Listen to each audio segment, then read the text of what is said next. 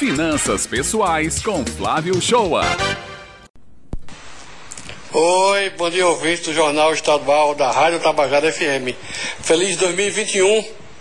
Que neste ano você possa realizar seus sonhos, que seja um ano bem diferente do que foi o ano 2020. Que nós consigamos sair de vez dessa maldita pandemia, que a vacina chegue para todos e que o Brasil tome seu rumo em proporcionar uma melhor qualidade de vida para o seu povo. Final do ano sempre tem aquele H de pensar, aquele momento de refletir como anda a vida como se passou o ano, quais foram os pontos fortes, quais foram os pontos fracos, as ameaças e as oportunidades. E por que não pensar de como foi a vida financeira? Quais foram os acertos?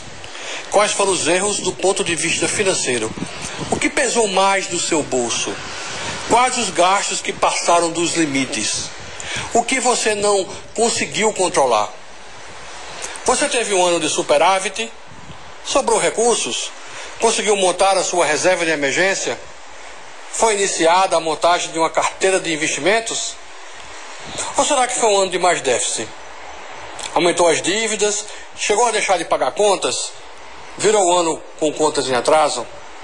Todas essas indagações têm que ser avaliadas e respondidas por você mesmo.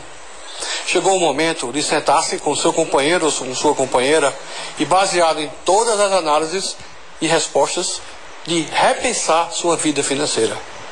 Do jeito que ela anda, ela te traz mais benefícios e qualidade de vida ou te traz mais aperreios?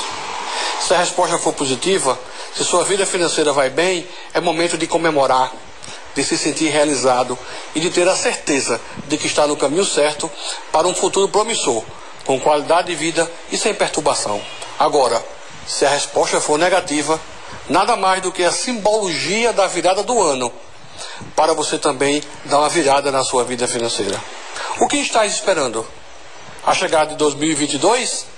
Acertar na loteria? Não adianta pensar em fórmulas mágicas.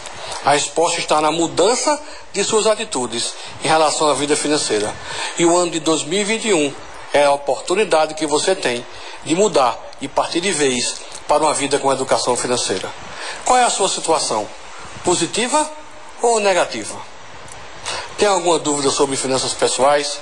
Quer que abordemos algum assunto sobre finanças pessoais?